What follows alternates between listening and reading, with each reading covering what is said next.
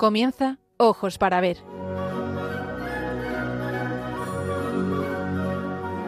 Un programa dirigido por Andrés Jiménez con la participación de Miguel Ángel Irigaray.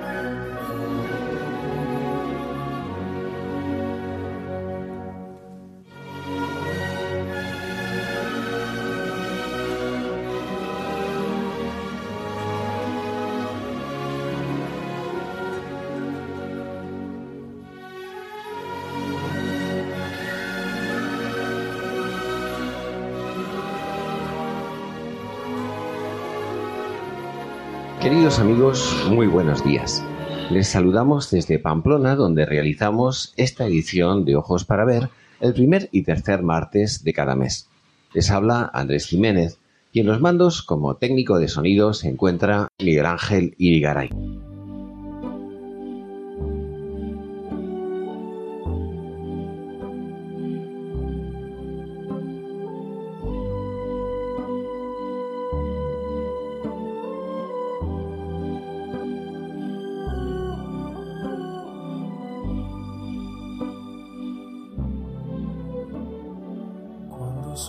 Pero no estamos solos.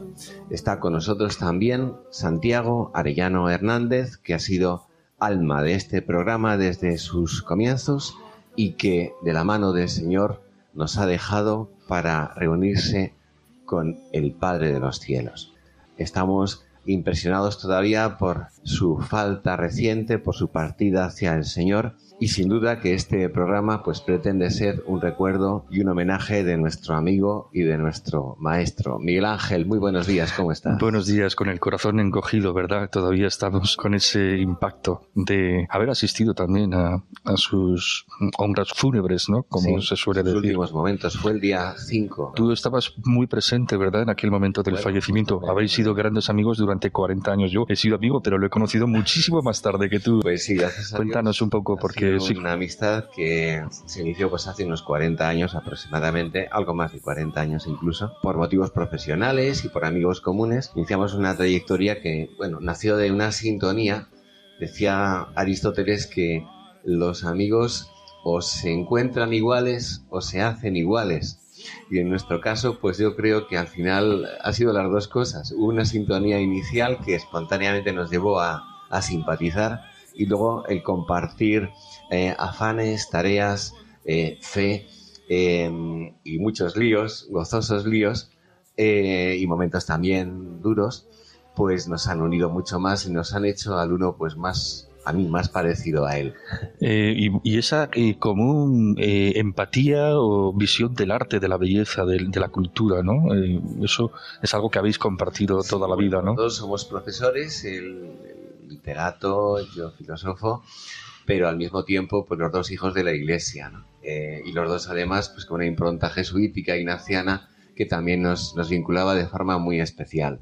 También él tenía una vivencia muy grande de la espiritualidad de Santa Teresa y San Juan de la Cruz y a mí también pues por formación esa espiritualidad pues me ha marcado muy, mucho y muy tempranamente, con lo cual pues teníamos eh, digamos comentarios muy afines, miradas muy semejantes y, esa amistad pues se ha ido estrechando en función de esos, llamémosle, valores que compartíamos arraigados en la fe y en el amor a nuestro Señor. Bueno, yo creo que eso de que os habéis hecho iguales eh, es muy cierto. ¿eh? Yo creo que puedo ser hasta testigo de ello, porque es verdad que compartíais muchos, muchos valores y muchas inquietudes, mucho arte y mucha belleza juntos. Eso, en cualquier caso, del chiste ese famoso, desde luego él era mucho más igual que yo. ¿eh? bueno, y perdonen que metamos humor también, porque aunque tenemos el corazón partido, sin embargo a Santiago el humor eh, le definía Hombre. seguro que le encantará estar aquí presente, está aquí presente escuchando. Desde el cielo, sí. Y se estará riendo con nosotros, con nuestras bromas y nuestros recuerdos. Sí, porque yo creo que una de las improntas del carácter que vamos a comentar un poquito rasgos definitorios de Santiago, ¿verdad? Era esa alegría, ¿verdad? Esa alegría y ese gran gusto por la amistad. Cómo disfrutaba de nosotros, de los amigos, ¿verdad? era una profundísima afinidad, una, una amistad muy grande porque su humanidad eh, era tremendamente rica, ¿no? Em, hay muchas veces que mm, hemos hablado de la amistad. Por ejemplo, él solía citar mucho a Calderón en, La vida de sueño cuando a Segismundo le, le hace decir aquellas frases, aquella frase famosa de que estamos aquí para hacer amigos para el cielo. Sí. Y eso lo repetía Santiago mucho, ¿no? Eh, no estamos aquí para hacer, atrevernos a todo, como decía también Segismundo, sino que estamos aquí para hacer amigos para el cielo, ¿no? que es donde disfrutaremos de la verdadera amistad unidos por el corazón de Cristo. Un alma cristiana apasionada de la vida, ¿no? Y Así Santiago. es. Y bueno, un, un maestro de la, de la amistad, un maestro de la mirada. Yo le llamaría el maestro de la mirada. Precisamente en nuestro programa, porque él nos ha enseñado a mirar y nos ha hecho aprender a vivir, justamente por, por eh, contagiarnos su, su propia mirada. ¿no? ¿Nos podrías contar esos momentos finales en los que habéis tenido esa amistad de la que hablamos tan grande, tan grande, tan grande, que tú estabas compartiendo esos momentos de su enfermedad en el lecho de su cama Pues, y en los últimos momentos cuando él falleció tú estabas con él, ¿no? Sí, Cuéntanos. Fue una, una gracia y un privilegio especial asistir justamente a, a sus últimos momentos, ¿no? Él, bueno, había tenido un ictus hace como cosa de dos meses aproximadamente. Eso le motivó una caída y también pues otras dolencias que, que traía consigo, pues eh, se hicieron que se complicara el cuadro y entonces tuviera que ser hospitalizado. Durante el periodo de la hospitalización, pues tuvo momentos, digamos, de, de mejoría lenta, algún altibajo, y al final, pues eh, la cosa se complicó con una infección muy repentina eh, el, el día 4 De diciembre. diciembre, por la tarde, después de, de comer, se le generó una fiebre altísima y entonces ya por momentos pues tuvo un, digamos, un cambio ya de, de, disposición, ¿no? de, estado de ánimo. El que venía haciendo conmigo incluso la, la, víspera que estuve cenando, le, le di la, la cena, le di de cenar y estuvimos haciendo ya planes pues para en abril íbamos a hacer un encuentro sobre Santa Teresa de Jesús en Ávila y estábamos pensando en qué película y qué podíamos eh, preparar. Y al día siguiente, bueno, pues fui con, con un amigo, veníamos de un, de un viaje y este amigo sacerdote, pues es de los que han compartido ese tipo de proyectos que teníamos en marcha, ¿no? Y entonces yo digo, verás, ahora nos, lo primero que nos dice en cuanto te vea, los planes que tenemos y las muchas cosas que tenemos que hacer, ¿no? Y sin embargo, cuando lo vio, le dijo, "Mm, aquí estoy preparado para el encuentro con el Padre. Eso cuando lo dijo el día 4. Fue el día 4 por la tarde, en medio de la fiebre, Así.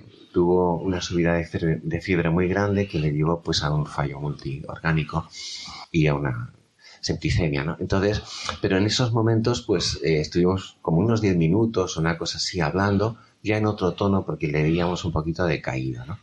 Y ya pues nada, lo, lo dejamos y a la mañana siguiente del día 5, por la mañana, pues ya nos llegó de la familia el aviso de que le habían llevado a urgencias y que la esperanza de vida ya era muy, muy reducida, muy, muy cortito el margen que, que le quedaba.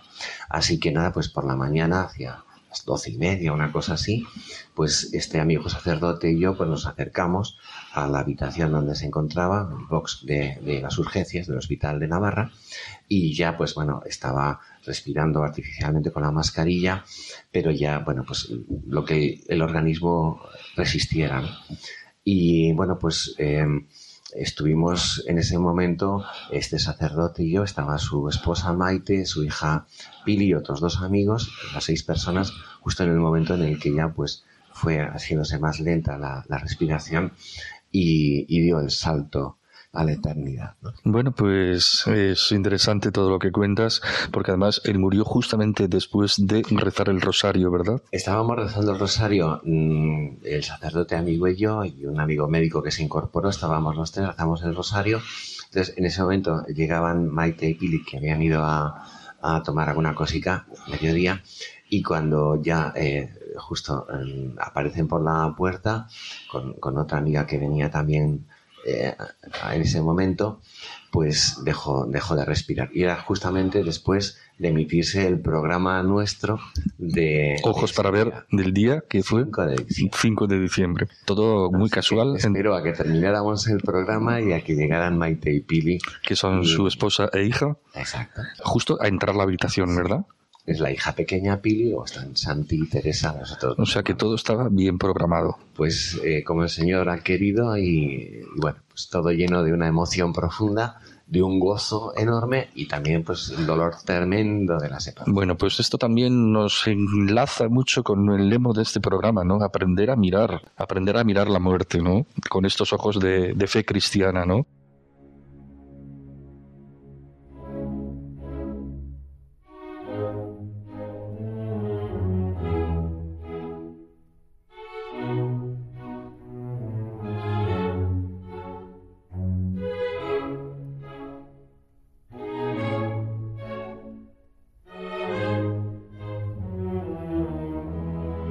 Ojos para ver, el don de la belleza.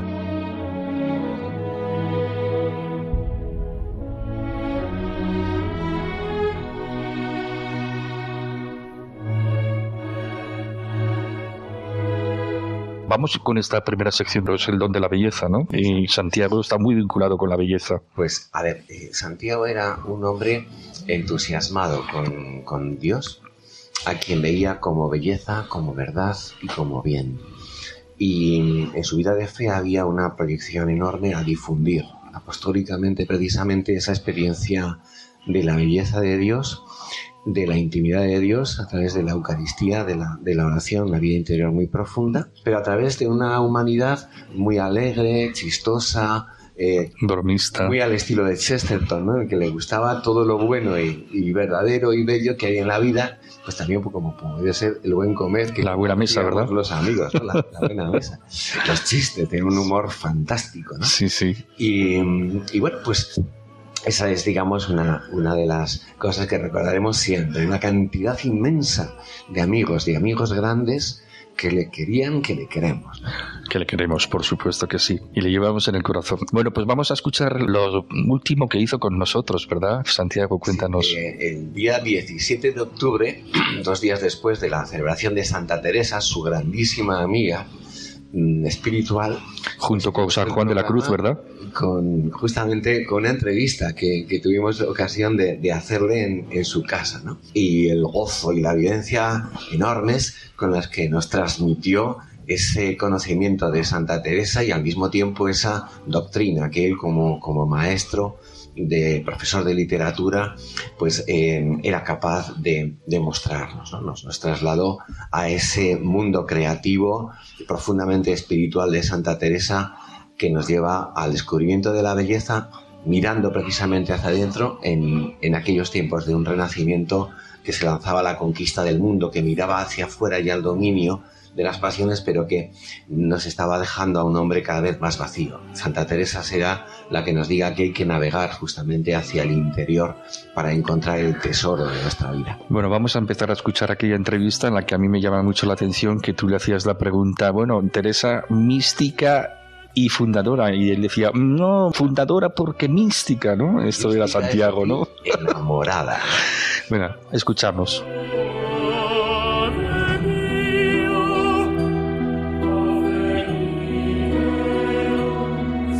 Lo primero que te quiero preguntar es si hablar hoy de Teresa de Jesús es algo anacrónico, es algo, digamos, que nos lleva a fijarnos en el pasado y alejarnos por eso del presente. es de una actualidad sobrecogedora. Empiezo con los superlativos, casi. ¿Por qué? Porque nos toca vivir tiempos fuertes. ¿Os suena esa expresión en la Madre Santa Teresa? Tiempos fuertes le tocó vivir a ella y a nosotros. recios. Recios. Y los nuestros no son menos tiempos recios ni fuertes. De ahí que yo esté proclamando por activa y por pasiva la actualidad de la Madre Teresa. ¿Y en qué consiste su actualidad? En que cuando se nos dice que tenemos que vivir a la altura de los sentidos, refinar sensaciones, pasarlo bien hacia afuera, huyendo siempre en un hacia afuera que nos lleva a una huida permanente de nosotros mismos, creyendo que en el encuentro con cosas agradables de fuera se va a calmar nuestro interior pero no es verdad. Hacia afuera nos destruimos y terminamos cayendo eh, metafóricamente por un precipicio que nos deja vacíos de nosotros y casi en la nada. La Madre Teresa de Jesús se dio cuenta por el gran encuentro que tuvo con Jesucristo que la clave estaba en todo lo contrario, en meterse hacia adentro, guiada por un acto de fe, puesto que por doctrina católica sabemos que Dios habita en el interior del hombre. Y ella se dijo con la reciedumbre con que sus hermanos se iban a la conquista de América, todos sus hermanos estuvieron eh, los años 30 a 50 en la conquista de, de América, ella se hizo conquistadora del interior del alma. Y entonces, con una metáfora que no sé si es muy oportuna, yo a Teresa de Jesús la llamo espeleóloga del alma, porque ella dijo hacia adentro, Dios habita en el interior del hombre, la Santísima Trinidad habita en el interior del hombre. Dios se acerca a nosotros, por ejemplo, en la comunión, estando dentro de nosotros, física y místicamente. Pues no lo dudo. Pues lo que hay que ir es hacia adentro. Y entonces la maravilla de esta mujer es meterse en su interior, luchando contra todas las dificultades que nos da la fantasía, la memoria, e incluso en muchos momentos el exceso de razonamiento, ir librándonos para ir limpiamente al encuentro de Dios. Y no tuvo otra manera de decírnoslo, pues que con metáforas. ¿Qué iba a decir sino el camino que hay que seguir de perfección? O, más sorprendente, el castillo interior. Pero ¿cómo? Fíjense qué atrevimiento. El castillo está bien visible en la cima de una montañita para protegerse y defenderse de todos los enemigos y verlos venir de lejos. Pues ella dice que todos nosotros en la última obra que escribió, las moradas y el castillo interior, nada menos que comparó en un símbolo precioso que nuestro interior es un castillo, pero un castillo con moradas de tal manera que la mayor parte de los mortales, por no ser conscientes, estamos en las almenas. Pero ¿quién se atreve a recorrer hacia adentro ese castillo para ir bajando a la gran morada donde está el Señor? Bueno, y ese camino hacia adentro del que hablas en el castillo interior, ¿cómo lo situamos en el tiempo de Teresa. Ella estaba muy preocupada, por ejemplo, con el avance del luteranismo.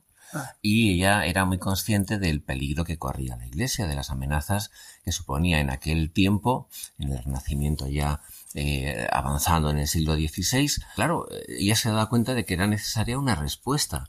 ¿Cuál era la respuesta de, de Teresa? ¿Cuál era la respuesta que nosotros incluso hoy podríamos dar a la altura de nuestro tiempo a todo eso que amenaza también a nuestra Iglesia y a nuestra vida de fe? Bueno, yo diría que es vivir a la altura de nuestra condición de seres espirituales con vocación de llegar a encontrarnos con el que da sentido a toda nuestra vida. En cuerpo y alma llegar a encontrarnos con el Señor. Pero eso es una frase. ¿Cómo se consigue? Y por eso es asombroso compararlo con el momento del Renacimiento. Lo que se dice cuando los profesores definimos el renacimiento, decimos exaltación del yo, primera rasgo del renacimiento. Viene Santa Teresa y dice, olvídate del yo y vete al encuentro del que da fuerza a tu personalidad.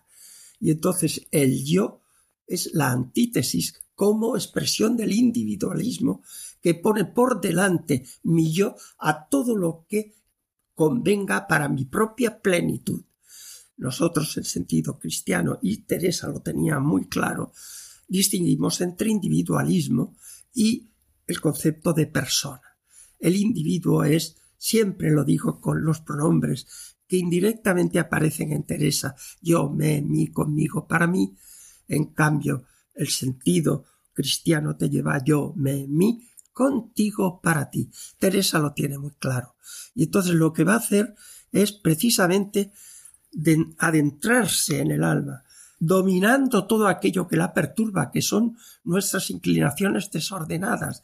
Es muy sorprendente que Teresa de Jesús siempre dice que eh, eh, donde se ve crecer no es tanto si tienes visiones o si tienes iluminaciones que pueden parecer extraordinarias, sino si vas creciendo en virtudes. O sea, la clave de el encuentro con un sentido auténticamente cristiano de lo que es nuestra religión y Dios es crecer en virtudes, pero no para ser fuerte y, creer que ya tienes el dominio y que puedes atreverte. No, porque la clave es que estos dones te vienen siempre del Señor y que esas virtudes no son para ser un hombre plenamente entero, sino para aprender a amar. Porque el destino para un cristiano, para un hombre, diríamos, para todo ser humano, es vivir para amar, para aprender a amar, seas creyente o no. El amor es el objetivo fundamental de nuestra vida. Ah, pero ¿qué podemos entender por amor? Pues claro, identificarlo con lo que no es. El amor, en su grado máximo, es el encuentro con aquel que sabemos nos ama, que es la definición que da Santa Teresa de oración. Y ahora, yo pensaba, dice en un momento, que a Dios lo podía encontrar fuera. Y entonces, claro, te lleva a pensar que no sé qué, que San Juan de la Cruz dirá, lo que le encantaba contemplar en el universo y ella también en mil momentos toda la belleza de la creación, pero sabía que esos son mensajeros, dice San Juan de la Cruz, que no saben decirme lo que quiero. Y Santa Teresa tenía la misma idea.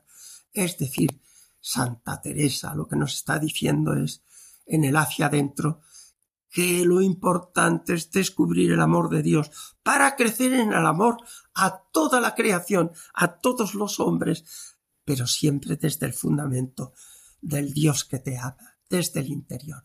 Si no nos quedamos en la superficie y somos refinadores de sensaciones que nos llevan a pensar que desde el, gusto y lo que me cae bien, no me apetece, me apetece, es el fundamento del vivir. Pues no lo que nos enseña Teresa, que es que dominándose a sí mismo, preparándose por la gracia de Dios a crear espacios de encuentro, llegarás a tener el fundamento de tu vida, que es amar a Dios sobre todas las cosas, que es yo no, yo todo me entregué y di, y de tal suerte trocado que mi amado es para mí, y yo soy para mi amado.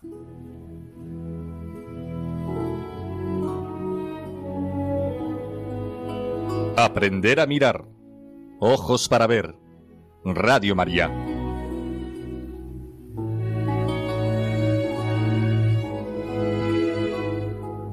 De la mano de Santiago Arellano hemos contemplado a Santa Teresa de Jesús como espeleóloga del espíritu. Y en la siguiente sección, que era Aprender a mirar, Santiago nos la muestra como mística, mujer de acción y ante todo una mujer enamorada, enamorada de Dios.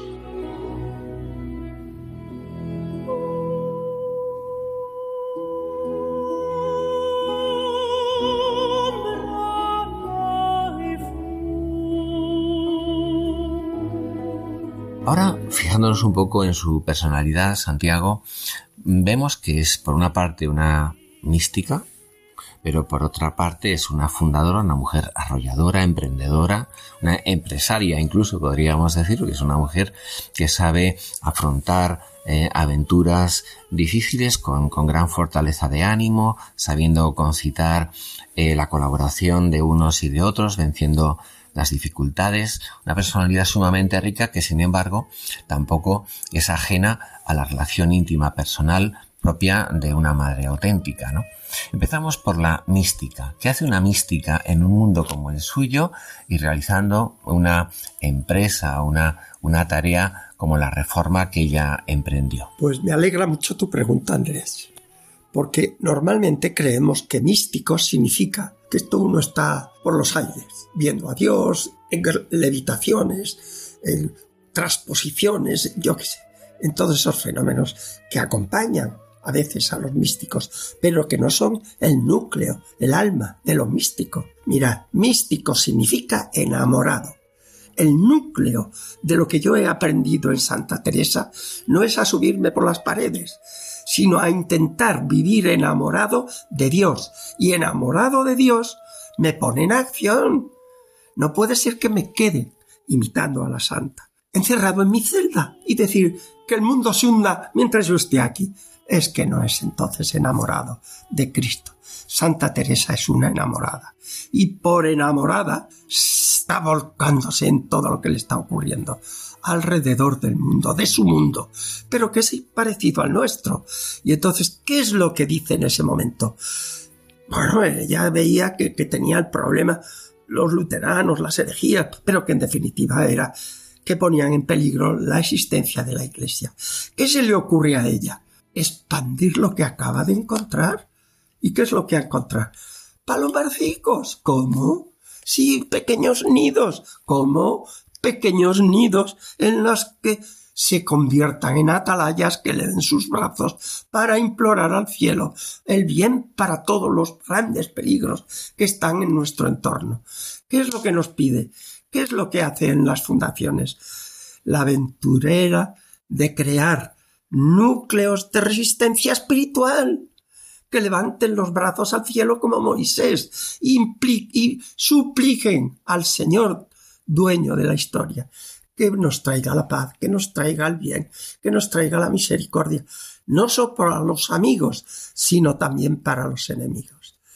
Yo lo veo de una actualidad tremenda, porque en aquella época le tocó a nuestra historia tener que afrontar bélicamente muchos sectores de los grandes conflictos que en aquella Europa o en aquella América se podían presentar. En este tiempo Parece que no nos pide Dios que nos hagamos voluntarios para las armas, materiales me refiero, pero nos está pidiendo que, que permanezcamos en pie.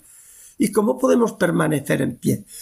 Pues pues no digo que nos tengamos que meter en palomarcicos, allá cada uno según la vocación que tenga. Lo que tiene que hacer es implorar al Señor la paz para nuestro mundo, meterse de tal manera dentro que nuestra vida gire en torno a eso, esa frase con la que terminaba antes el verso. Yo nací para vos, por vos nací. Y todo lo que haga debe ir en dirección a lo que mi amor hacia ti me pide, que es amar a los que me rodean y entregarme por todos los que me rodean. Esa es Santa Teresa. Y por eso decimos mística y fundadora. No. Fundadora porque es mística, porque es enamorada. Cordial, por su naturaleza tenía unos dones especiales, pero no hay ni una fibra de su naturaleza que no esté al servicio de Dios, aun en el gracejo que le puede dar su condición. Yo me sorprendo, por ejemplo, de fundadora en el camino de perfección, cuando se va a dirigir a sus hermanas, Mirad qué maravilla, qué sentido de la realidad. Nuestra mística es tremendamente realista la mística española. San Juan de la Cruz y Santa Teresa marcan la clave frente a otros mundos místicos que hay en el universo mundial. Espiritualidades. La espiritualidad nuestra es tremendamente realista. Miren este párrafo, que es del camino de perfección. Y le dice, ahora pues, lo primero que hemos de procurar es quitar de nosotros el amor de este cuerpo que somos algunas tan regaladas de nuestro natural que no hay poco que hacer aquí, y tan amigas de nuestra salud, que es cosa para alabar a Dios la guerra que dan, a monjas en especial, yo diría que a nosotros mucho más, y aun a los que no lo son. Tienes razón, Madre Teresa. Mas algunas monjas no parece que venimos a otra cosa al monasterio, sino a procurar no morirnos. Cada una lo procura como puede aquí, a la verdad. Poco lugar hay de eso con la obra, mas no querría yo hubiese el deseo.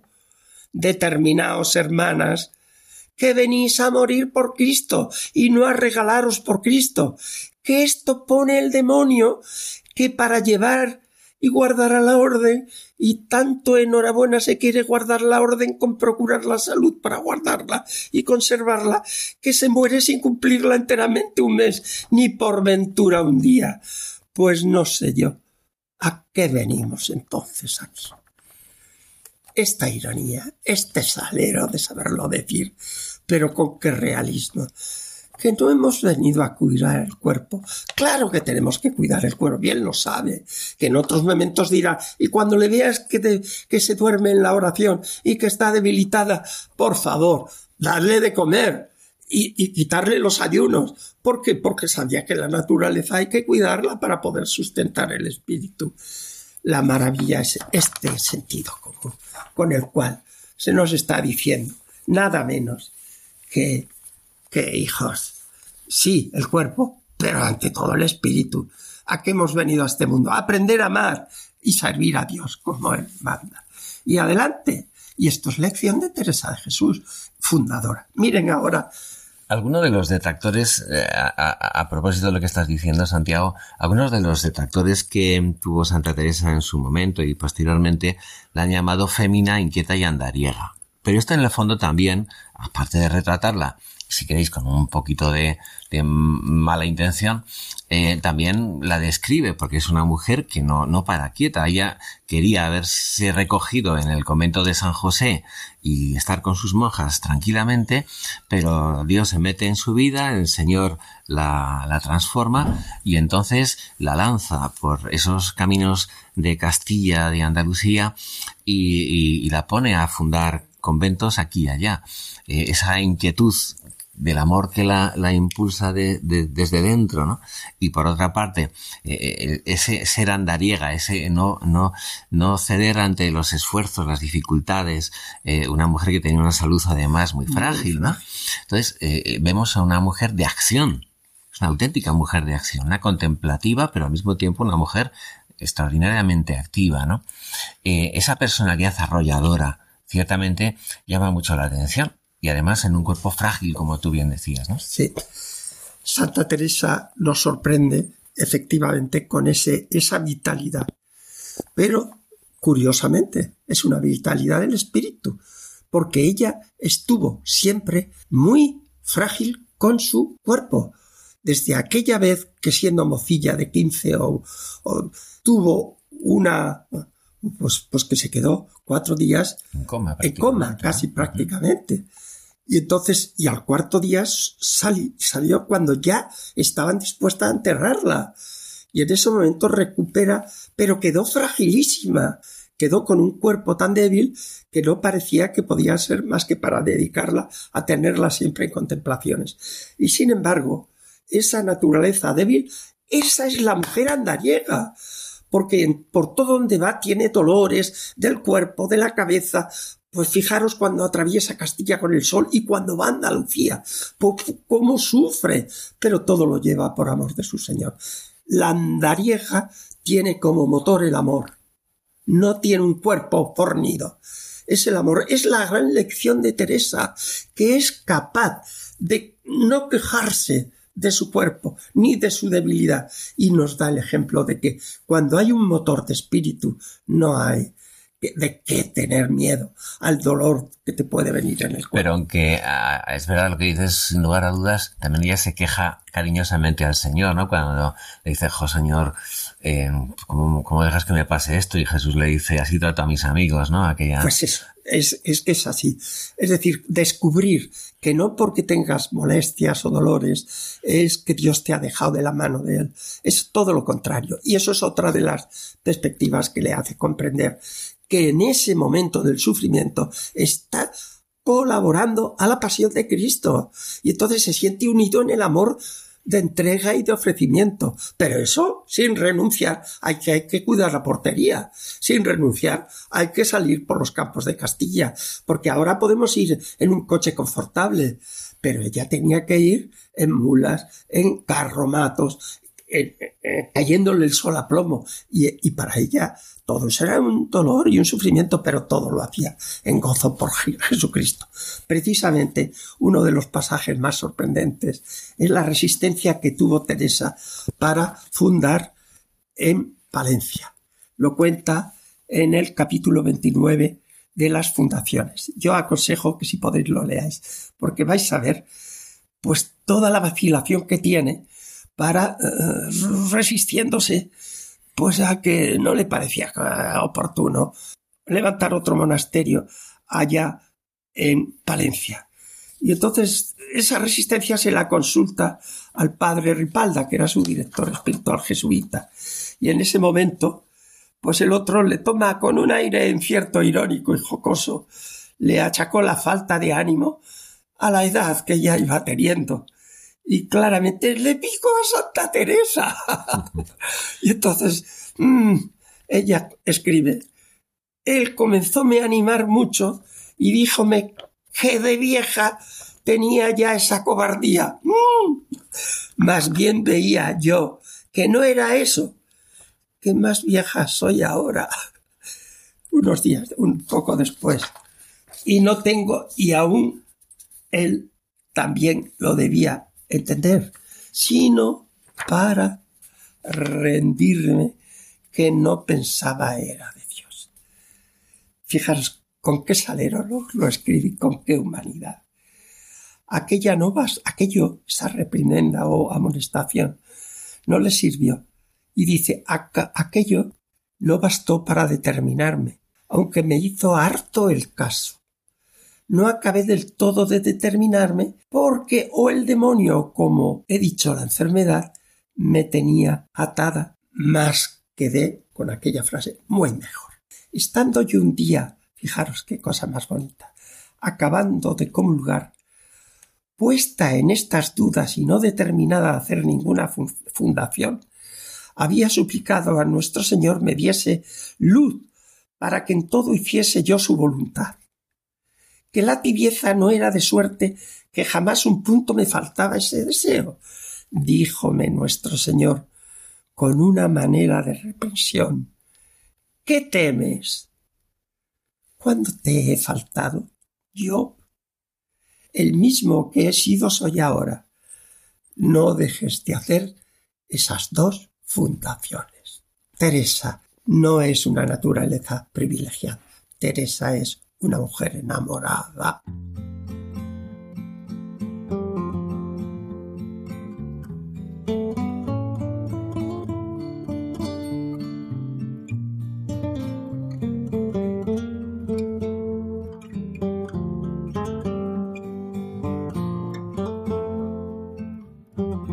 En ojos para ver, momento para la pintura.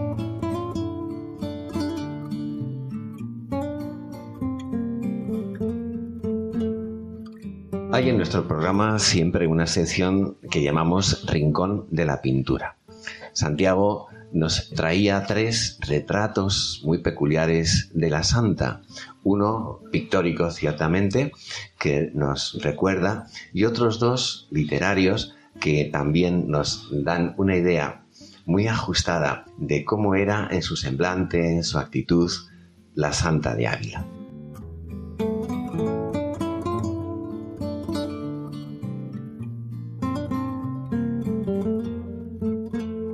Se dice que de Santa Teresa tenemos al menos una obra de pincel, que es El hermano Lejo, que él, cuando yo le dijo que me has sacado vieja y leañosa. Juan de la miseria. Juan de la miseria. Dios te perdone. me encanta. Pero es el único retrato que tenemos de pintado en vida de Santa Teresa.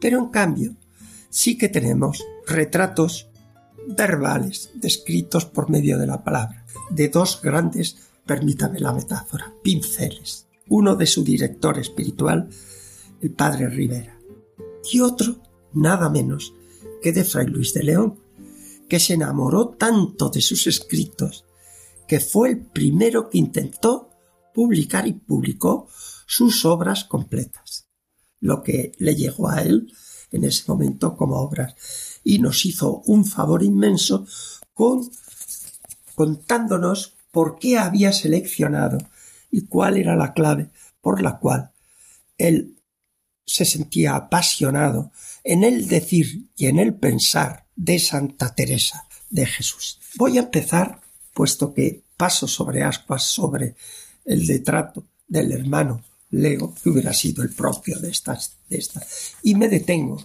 en cómo le describió Fray Francisco de Rivera, de la Compañía de Jesús. Y dice así, lo leo, era de muy buena estatura, y en su mocedad hermosa y aun después de vieja parecía harto bien. El cuerpo abultado y muy blanco, el rostro redondo y lleno, de buen tamaño y proporción, la tez color blanca y encarnada, y cuando estaba en oración se le encendía y se ponía hermosísima todo el limpio y apacible, el cabello negro y crespo, y frente ancha, igual y hermosa, las cejas de un color rubio que tiraba algo negro, grandes y algo gruesas, no muy en arco, sino algo llanas, los ojos negros y redondos, y un poco carnosos, no grandes, pero muy bien puestos, vivos y graciosos, que en riéndose se reían todos y mostraban alegría, y por otra parte muy graves cuando ella quería mostrar en el rostro gravedad, la nariz pequeña y no muy levantada de en medio tenía la punta redonda y un poco inclinada para abajo, las ventanas de ella arqueadas y pequeñas, la boca ni grande ni pequeña, el lado de arriba delgado y derecho, el de abajo grueso y un poco caído, de muy buena gracia y color, los dientes muy buenos, la barba bien hecha, las orejas ni chicas ni grandes, la garganta ancha y no alta, sino antes metida un poco, las manos pequeñas y muy lindas. En la cara tenía tres lunares pequeños al lado izquierdo, que le daban mucha gracia, uno más abajo de la mitad de la nariz, otro entre la nariz y la boca, y el tercero debajo de la boca, toda junta parecía muy bien y de muy buen aire en el andar, y era tan amable y apacible que a todas las personas que la miraban comúnmente aplacía mucho. Pues esto para un programa de radio donde no tenemos delante el retrato pictórico es mucho más eh, completo, mucho más perfecto. Magnífica la descripción. El poder de la palabra. Y fijaros con qué finura no solo nos hace una prosopo descripción del rostro o de su cuerpo, sino de su alma. Por eso es un retrato, porque pinta lo exterior y vemos pinceladas de su alma. Y dice que a todas las personas que la miraban comúnmente aplacía. Era el don de Santa Teresa. Y el tercer retrato, ¿de quién era? Pues de Fray Luis de León. Nada menos que de Fray Luis de León es que los estudiosos de la literatura tenemos que partir siempre de esto que les voy a leer ahora. Nos dice, yo no conocí ni vi a la Santa Madre Teresa de Jesús mientras estuvo en la tierra, mas ahora que vive en el cielo, la conozco y veo casi siempre en dos imágenes vivas que nos dejó de sí, que son sus hijas y sus libros, que a mi juicio son también testigos fieles y mejores de toda excepción de la gran virtud, porque las figuras de sus rostros si las viera, mostrárame su cuerpo, y sus palabras si las oyera, me declararan algo de la virtud de su alma. Y lo primero era común, y lo segundo sujeto a engaño, de que carecen estas dos cosas en las que la veo ahora, que son, como dice el sabio, el hombre en sus hijos se conoce. Y no es menos clara ni menos milagrosa la segunda imagen que dijo, que son las escrituras y libros, de las cuales, sin ninguna duda, quiso el Espíritu Santo que la Santa Madre fuese un ejemplo rarísimo, porque en la alteza de las cosas que, que trata y en la delicadeza y calidad con que las trata excede a muchos ingenios, y en la forma del decir, y en la pureza y facilidad del estilo, y en la gracia y buena compostura de la palabra, y en una elegancia desafeitada que deleita en extremo, dudo yo que haya en nuestra lengua escritura que con ellos se iguale. Casi nada. Primero, si lo veo en sus hijas Yo conozco a Santa Teresa viendo las hijas en sus monasterios. ¡Qué maravilla! Segundo, que leo lo que ha escrito. Y al leerlo me emboba de admiración la elegancia desafeitada que deleita en extremo, pero si es el ideal del renacimiento. El renacimiento quiso rehacer contra la ampulosidad retórica que se puso de moda en los finales del siglo XV para exaltar que eran humanistas preciosos. Y al final el triunfo del humanismo dice calma, llaneza y sin afectación. Y va y resulta que el ideal de la lengua castellana renacentista es nuestra monjita, escribiendo sus obras a la llana, porque lo que quiere escribirlas para enamorar a sus hijitas y además a todo el que la lea. Pero sobre todo, escribe para sus hijas. No le importa la vanidad ni nada. Le importa enamorar para enamorarse del único que merece nuestro amor.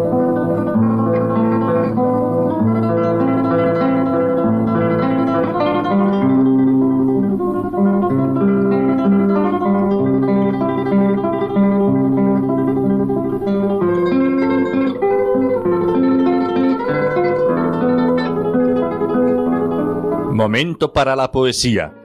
Ojos para ver. Radio María. Santiago, ¿qué nos cuentas de la poesía de Teresa? Pues que no, no voy a contar sino el entusiasmo que esta mujer me provoca. Como poeta, pues claro que como poeta. Ella no lo pretendía, pero aprovechaba todo aquello que le viniera a mano, que le sirviera para gloria de Dios y recreo de los que estaban en su entorno. La poesía del Renacimiento en España tiene dos vías. Una poesía popular, que es la que viene del siglo XV, que es la lírica de tipo tradicional, que normalmente era en verso octosílabo, verso corto, y que la, estrofa más famosa es el romance, en verso corto, pero que estaba acompañada de música.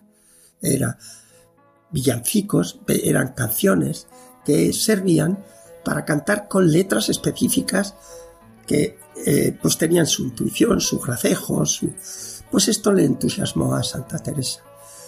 La otra corriente es la que vamos a llamar lírica culta, que es la que introduce en España Garcilaso y cuya cumbre la va a hacer nada menos que el el hijo de Santa Teresa, el medio fraile que le llamaba por su escaso tamaño, que es la lírica de origen italiano. Las obras de San Juan de la Cruz son la cumbre de la lírica escrita en verso culto de origen italiano.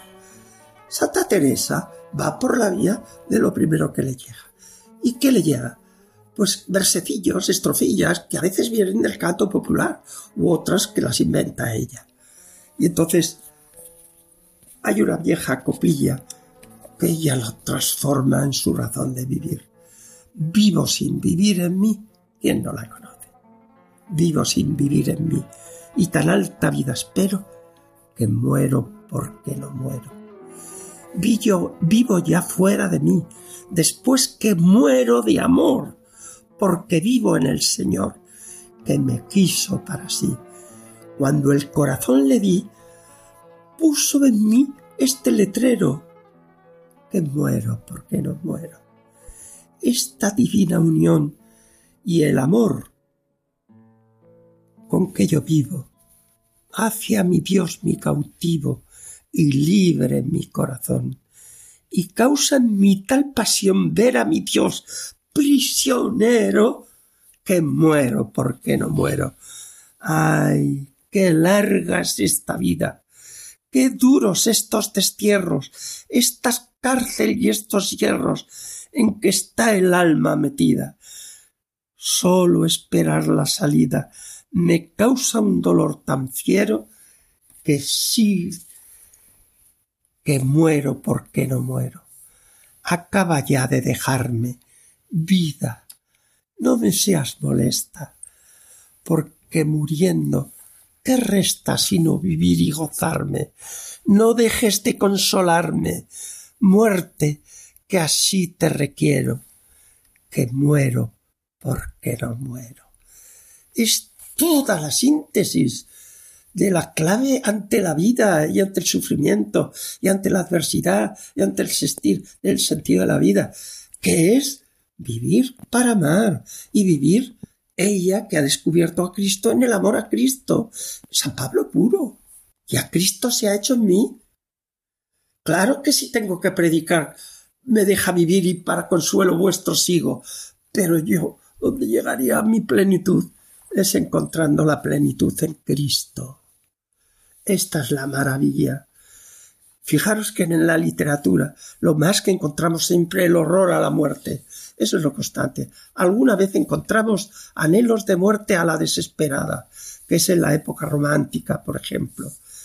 Pero nada tiene que ver ni con desesperaciones, ni con lo que sea eh, elucubraciones de cualquier tipo. Que no, que lo que hace es, es que ella vive para el amado y cumple todo el amado le pide. Y el amado le pide seguir a su servicio en esta vida hasta que él le dé la respuesta definitiva del encuentro con él, que lo veremos, que es, el momento de su, de su muerte sublime, ¿no? Cuando pasa a los brazos del Señor y que tan maravillosamente pinto, pues Sor Isabel Guerra, como sabemos. Yo solo quiero deciros que además un versecillo que me va a tolerar el bueno de, de Andrés que tiene paciencia infinita. Alma, es Dios quien pone en boca a Santa Teresa de Dios. Alma, buscaste, buscarte has en mí. Fijaros lo que le dice, buscarte. ¿Te quieres encontrar? Búscate en mí. ¿Pero qué me está diciendo el Señor? Buscarme yo yéndome fuera para llegar yo en mí conmigo. No, ¿Quieres crecer? Alma, buscarte has en mí y a mí buscarme has en ti. ¡Hala! ¿Pero qué es esto? Pues esto es la maravilla. De tal suerte puedo amar alma. En mí te retrataste, que ningún sabio pintor supiera con tal primor tal imagen estampar. Fuiste por amor criada, hermosa, bella y ansí, en mis entrañas pintada, si te pierdes mi amada alma, buscarte has en mí que yo sé que te hallarás en mi pecho retratada y tan al vivo sacada, que si te ves te holgarás, viéndote también pintada, y si acaso no supieres dónde me hallarás a mí, no andes de aquí para allí, sino si hallarme quisieres. A mí, buscarme has en ti, porque tú eres mi aposento, eres mi casa y morada, y ansí llamo en cualquier tiempo, si hallo en tu pensamiento estar la puerta cerrada. Fuera de ti no hay buscarme, porque para hallarme a mí bastará solo llamarme, que atire sin tardarme, y a mí buscarme has en ti.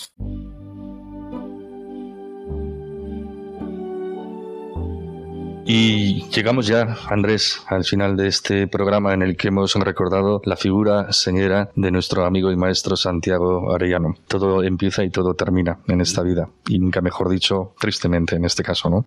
Pero vamos a terminar bien con un poema de Santiago mismo, ¿verdad? Porque él, que tenía esa mirada con la cual nos enseñó ese aprender a mirar para aprender a vivir, él vivió apasionada cristianamente y con ello también de alguna manera nos enseñó también a morir, aprender a vivir para aprender a morir, ¿no? Sin lugar a dudas, lo ha dicho magníficamente, ¿no?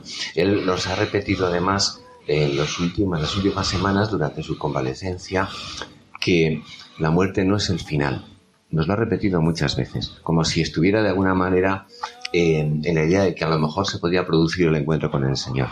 Y en ese sentimiento de un posible encuentro con el Señor, ese aprender a morir eh, al que te referías, mm, voy a traer aquí para acabar un poema, un soneto de Santiago, de sus años juveniles.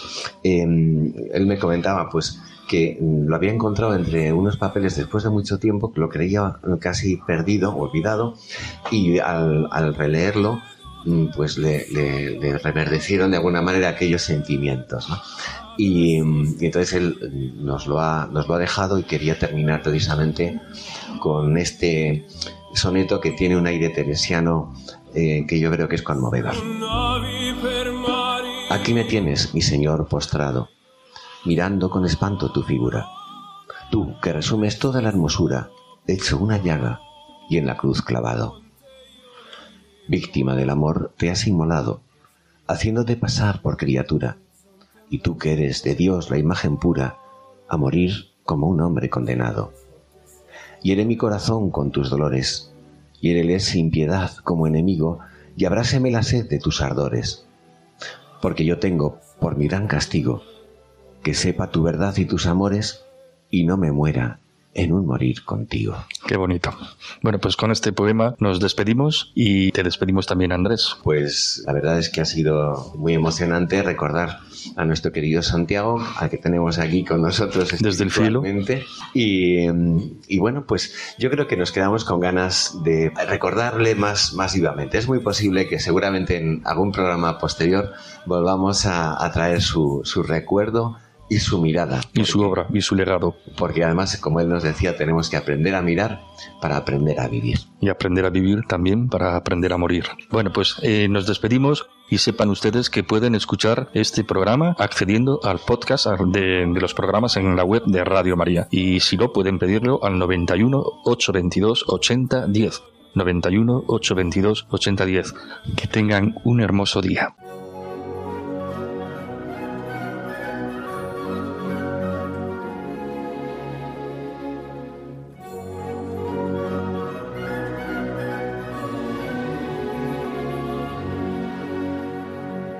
Así finaliza Ojos para Ver.